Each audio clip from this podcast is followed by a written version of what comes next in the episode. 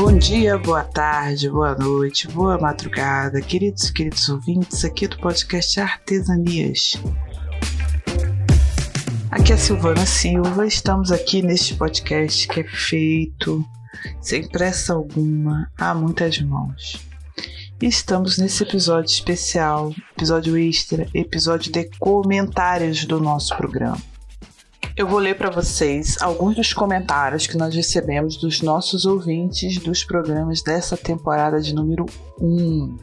Mas antes, quero passar alguns recados para vocês. Primeiramente, quero avisar que a temporada 2 está em produção, nós estamos fechando as pautas, vamos já já começar as gravações e nossa ideia é lançar a temporada 2 no segundo semestre de 2022. Para isso, nós precisamos, claro, de uma conjunção de acontecimentos aí que vão depender também, né? Principalmente da divina providência. Tá? Meu segundo recado é sobre os meios com os quais você pode enviar seus comentários aos programas. Nós recebemos muito feedback de ouvintes.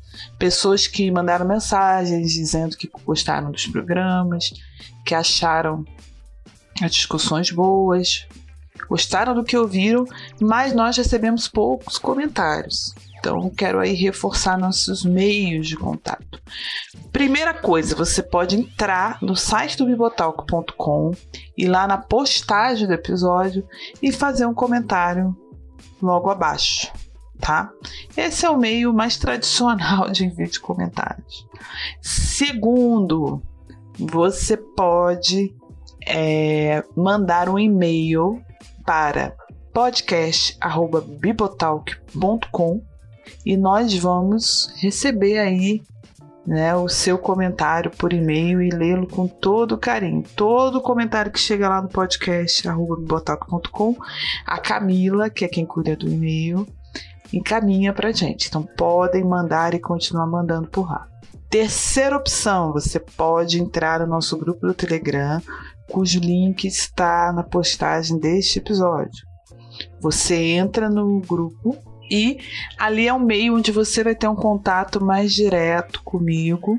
Tem convidadas dos programas que estão por lá também, então você vai ter acesso ao pessoal que é ouvinte do programa também, e a gente fomenta algumas discussões por lá. Então, é um meio bem legal de você participar aqui da nossa comunidade de ouvintes do Artesanias.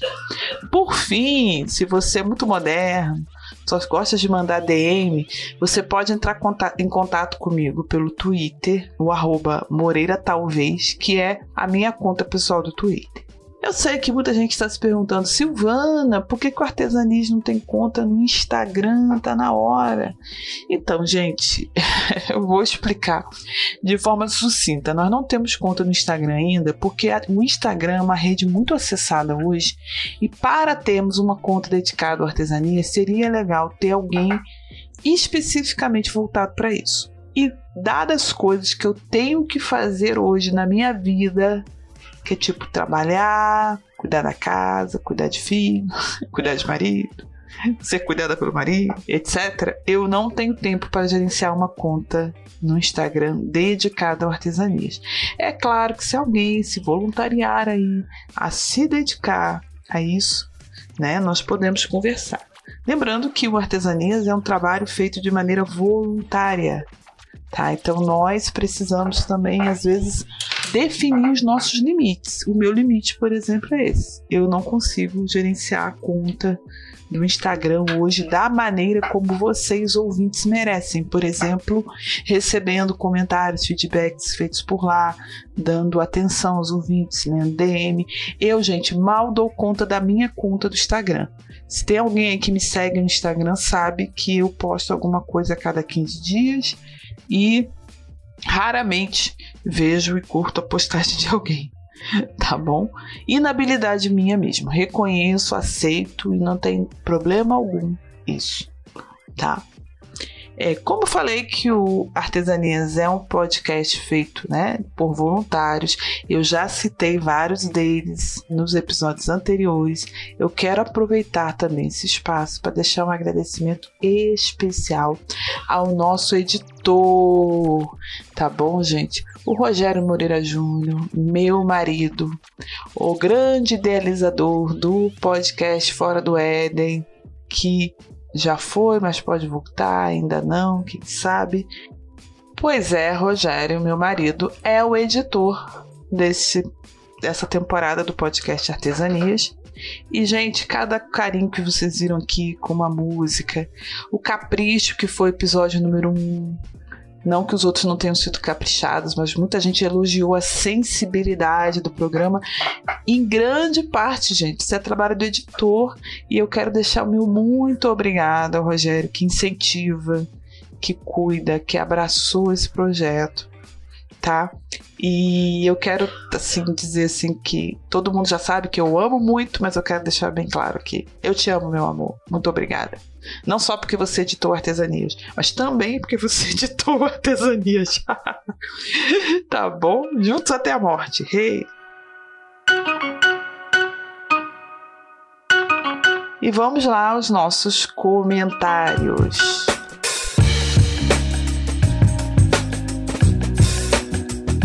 Começando, gente, pelo nosso programa número 1, um, Morte na Pressa Contemporânea, nosso episódio de estreia, nosso episódio piloto. Nós tivemos no site bibotalco.com. Mini Ivan Souza comentou o seguinte: assunto pouquíssimo abordado nos nossos dias. Muito bom. Fim do comentário. E sim, agradeço muito tá por esse comentário tão sucinto, porque já é um feedback. Você, ouvinte, às vezes fica preocupado de querer escrever textão, de querer mandar uma coisa enorme. Mesmo os, os comentários mais sucintos a gente vai ler e eu agradeço muito por esse comentário, tá bom, Mireivan? Li, agradeci e, por favor, continue comentando sempre que você puder, tá bom? Já sei que você é ouvinte aí assíduo de bibotalk.com e mais esse comentário aí foi uma benção. No nosso grupo do Telegram, nós tivemos lá o Alexander Stalrefa. É, gente, tivemos alguém do Concílio fazendo comentário. Podcast com citação da norma ABNT. Aí sim, parabéns meninas. Vida longa ao Artesanias. Obrigada, Alex. Olha, honra, tá? Quando chega alguém assim, a gente fica felizão. Tivemos aí Erlan Tostes dos Ovelhas Elétricas. É... Gente, a meu episódio não foi pouco. Parabéns. Obrigada, Erlan, pelo seu comentário.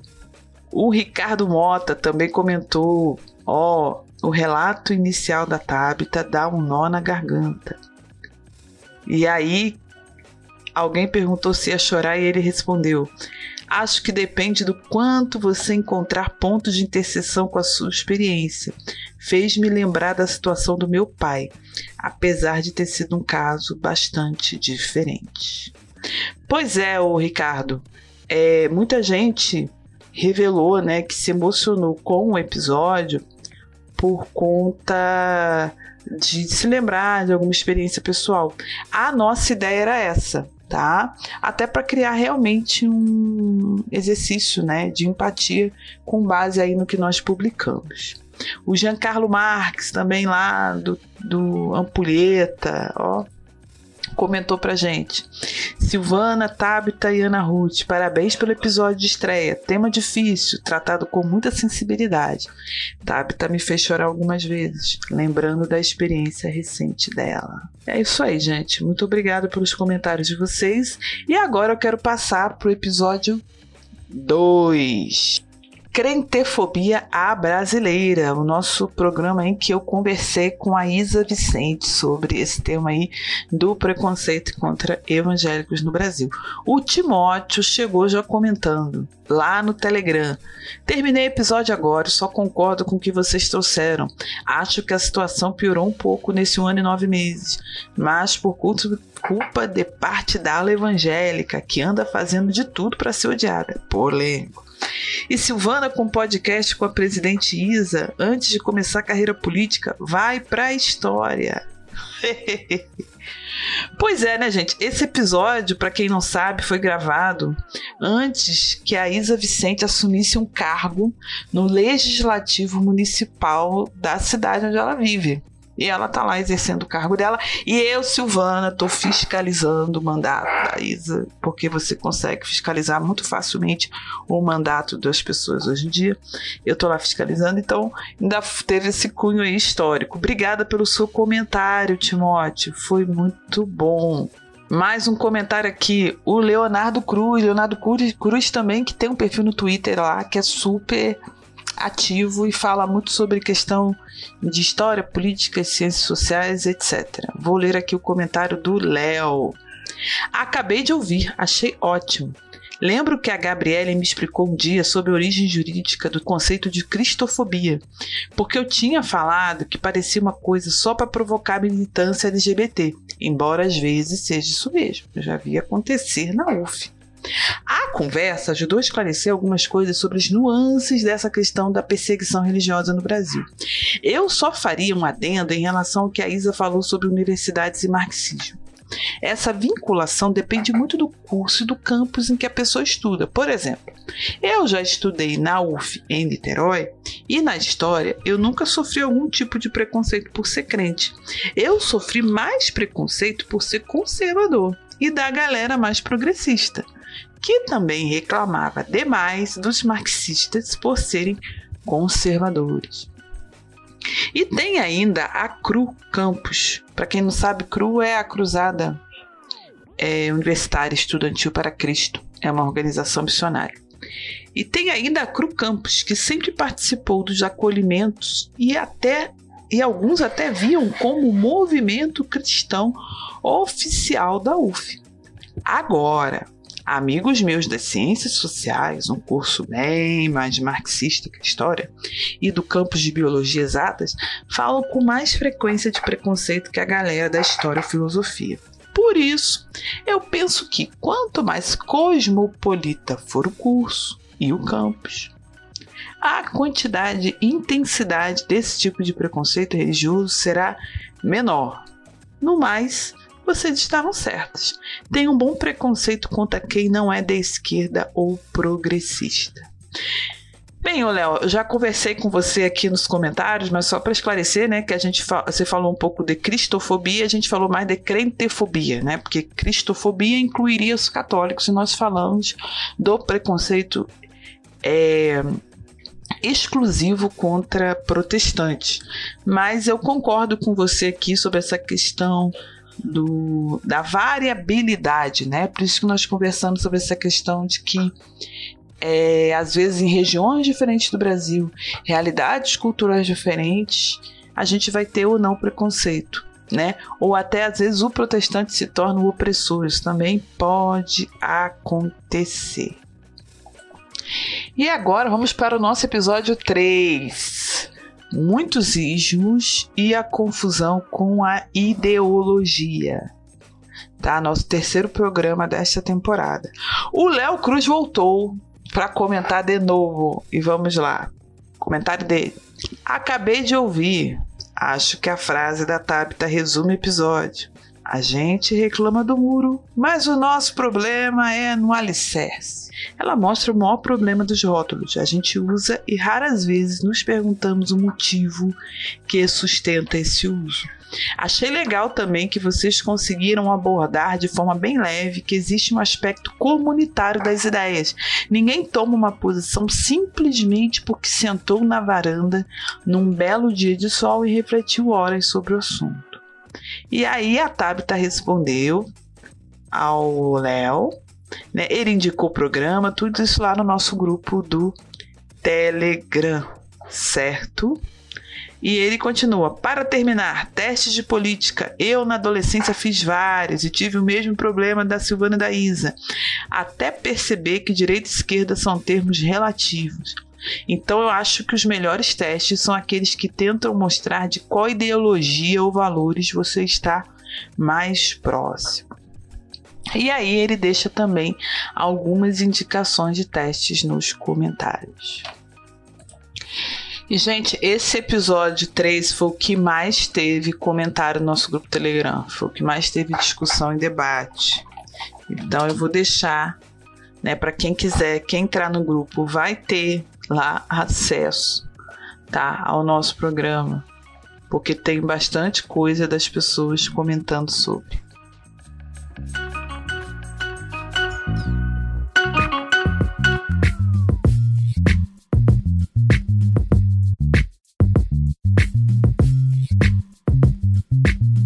gente, veio nosso episódio número 4, Parto com Respeito.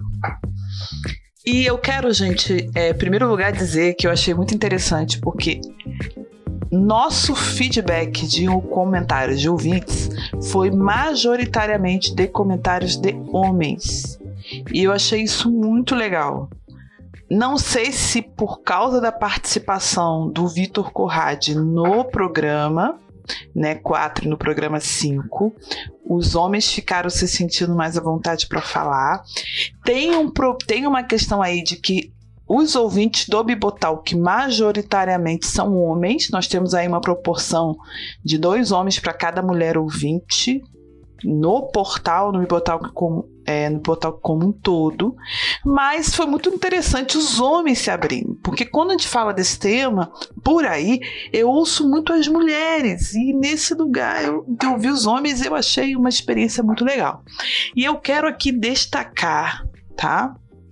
O comentário do Rodrigo Malheiros. Ele mandou um e-mail para podcast@bibotalk.com e lá ele compartilhou com a gente a sua experiência sobre parto que ele rememorou ao ouvir o nosso episódio número 4. Tá? O Rodrigo é casado, tem três filhos e é professor.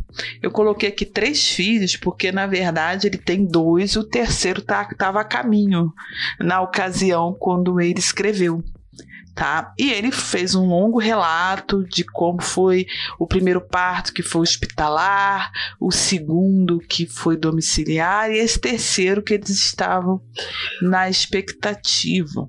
Inclusive, a esposa, né, já estava já até envolvida nessa questão do parto depois de ter passado pela sua experiência. Eu quero ler um trecho do comentário dele, tá? Que é o seguinte: sobre ser pai. Os pais que conheci eram quietos, enquanto a coragem de expressar em atos e palavras o amor por seus filhos. As conversas giravam em torno de amenidades de temas que passam longe da criação de filhos. São fortalezas bem trancadas, fechaduras inquebráveis, sentimentos tão enterrados dentro de si que não sabem nem nomeá-los. Essa herança maldita parece desafiar a vontade de mudar, e muitos pais têm sucumbido. Quando me entendi pai, recusei a me tornar mais um na estatística de fortalezas impenetráveis. Quis me permitir expressar emoções, estabelecer um relacionamento de empatia com meu filho.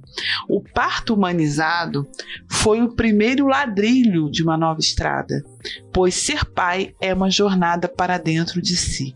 Uma visita às memórias, um encontro, um conflito. É ter que encarar o nosso pai, que se alojou em nós em pequenos flagrantes. E aquele segue falando sobre a sua jornada aí na paternidade. E esse comentário me tocou muito, e sim, eu quero fazer um episódio sobre paternidade. Não só pelo comentário do Rodrigo, mas também pelo comentário do Rodrigo, tá? Muito bom e eu fiquei realmente tocada com o que você falou aqui, tá bom, caro ouvinte Rodrigo Malheiros? Ele ainda depois entrou no grupo do Telegram e explicou para a gente mais alguns detalhes, que eles são de João Pessoa, na Paraíba, e que a esposa dele é, tem trabalhado a causa da maternidade, da gestação, com o envolvimento de algumas mulheres da igreja que já participaram das rodas sobre maternidade, enriqueceu mais ainda a nossa discussão lá no grupo. E por coincidência, nós tivemos outro Rodrigo, gente, igualmente pai, igualmente mega empolgado com a paternidade, que é o Rodrigo Vinhote, que é lá de Manaus. acompanha o conteúdo via Spotify e entrou no nosso grupo do Telegram também para comentar esse mesmo episódio. Tá? Então ele comenta o seguinte: interessante a questão do parto, até porque participei de três dos meus cinco filhos com a esposa e cada um foi uma experiência única. Cinco filhos, gente, o Rodrigo Vinhotti tem. E aí ele segue comentando: o que posso dizer é que nós homens somos frouxos, ó. Mulher é uma guerreira se tratando de dor, principalmente de parto. Estive pertinho e sei como é tão emocionante ver uma vida chegando a este mundo. Mas vivi também o alívio e a alegria de ter um filho nos braços tão indefesos e tão maravilhosos. Não sei bem descrever como uma mãe o faria. São emoções incríveis Cada uma é uma emoção nova. Nossa, só Deus mesmo para nos proporcionar o contentamento do casamento chamado filhos. Como vocês podem ver, nós recebemos aí vários Rodrigos super pais, né? E foi muito legal. Obrigada, Rodrigo Malheiros e Rodrigo Vinhote, pelos comentários de vocês aí nesse programa. E nós recebemos outros também. Gente falando que tá com a esposa é, grávida, que estava na expectativa do parto, que o programa levou a pessoa a pensar, também sobre a atenção, né, sobre a realização ou não do parto cesáreo. Isso foi muito legal. E aí, gente, continuamos no episódio 5, né, que foi a parte 2 do nosso episódio sobre parto humanizado. O episódio 5 sobre respeito ao parto, a gente também teve vários comentários, mas principalmente pessoas perguntando questões mais técnicas, mais diretas, como por exemplo, Andréa Menezes, nossa grande, grande host do podcast Lado a Lado, que nós temos aqui as temp duas temporadas gravadas aí em bibotalk.com. Você pode ir lá acessar e maratonar. A Andrea fez lá uma pergunta, lá no nosso grupo do Telegram. Pessoal, uma dúvida sobre partos. Ontem eu ouvi dizer sobre uma manobra feita durante o parto, onde a enfermeira faz uma movimentação na barriga da mãe para ajudar no parto. Isso é violência obstétrica? E aí nós fomos conversar, né? Sobre isso. E também ela perguntou se era recomendado em parto cesáreo e se se chama manobra de Cristelé. E aí nós lá depois fomos e comentamos a respeito que sim, né, essa é uma manobra de Cristelé e que ela hoje não é mais recomendada. E sim, ela é considerada uma, uma violência obstétrica, um espaço de violência obstétrica, porque está tentando acelerar o parto e ela não tem evidência científica de que ela tem essa propriedade aceleradora. Ela só cria desconforto e muitas vezes está relacionada a complicações. Então, ficou aí essa dúvida esclarecida. E algumas pessoas fizeram algumas outras perguntas lá, né? E aí eu deixei é, para o pessoal aí entrar lá e ver o que, que a gente conversou. Algumas pessoas mandaram links de situações é, envolvendo violência obstétrica para a gente discutir e foi super legal assim a discussão sobre um tema muito sério, né? Um tema muito muito preocupante. Um de nossos ouvintes aí do programa, o Fernando Lemos, ele estava nas semanas pré-parto aí com a esposa dele, esperando a filhinha. E aí que ele estava né, mandando já o comentário com imagens, mostrando assim, ó, assistindo Márcio Garcia por recomendação do podcast, por conta do documentário Renascimento do Parto, que tem a participação do Márcio. Então não terminamos ainda o documentário, mas melhor me preparar vendo algumas coisas aqui do que desmaiar na hora. Claro, Fernando, sempre tem aí essa possibilidade. Eu acho que você não desmaiou, né? Senão você teria contado pra gente. E parabéns aí por ter se tornado pai, tá? Foi muito bom acompanhar aí a sua jornada. E, gente, a filha dele é a coisa mais fofa que tem. E no programa número 6 sobre sobrecarga feminina, papéis domésticos e uma empresa chamada Lar, Nós tivemos pouquíssimos comentários. Eu acho que as mulheres estão tão sobrecarregadas, gente, que elas não conseguem parar para fazer um comentário, ver o nível da situação. Mas na verdade, nós tivemos alguns feedbacks sim. Tive muitas pessoas que mandaram mensagem nas minhas redes pessoais. É, falando sobre o programa, que achou interessante a discussão, que levou a pensar, né, a refletir sobre a própria sobrecarga, porque muitas vezes as pessoas estão no automático, mas nós não tivemos muitos comentários assim formais, né, dos nossos meios oficiais. A Aline Cristina, ela entrou no grupo do Artesanias no Telegram e falou o seguinte: estou ouvindo o podcast, fascinando, já querendo ter uma conversa com o maridão. Aí depois ela voltou e falou: depois de ouvir e aprender muito com o podcast, a conversa com a minha família foi ótima. Afinal, precisamos de muito diálogo e ter consciência de que somos uma equipe. Verdade, Aline. Isso aí eu acho que é o principal. A gente lembrar de que né, nós não estamos sozinhos, nós somos seres comunitários e que o lar né, é uma comunidade. Tá? Muito obrigada pelo seu comentário.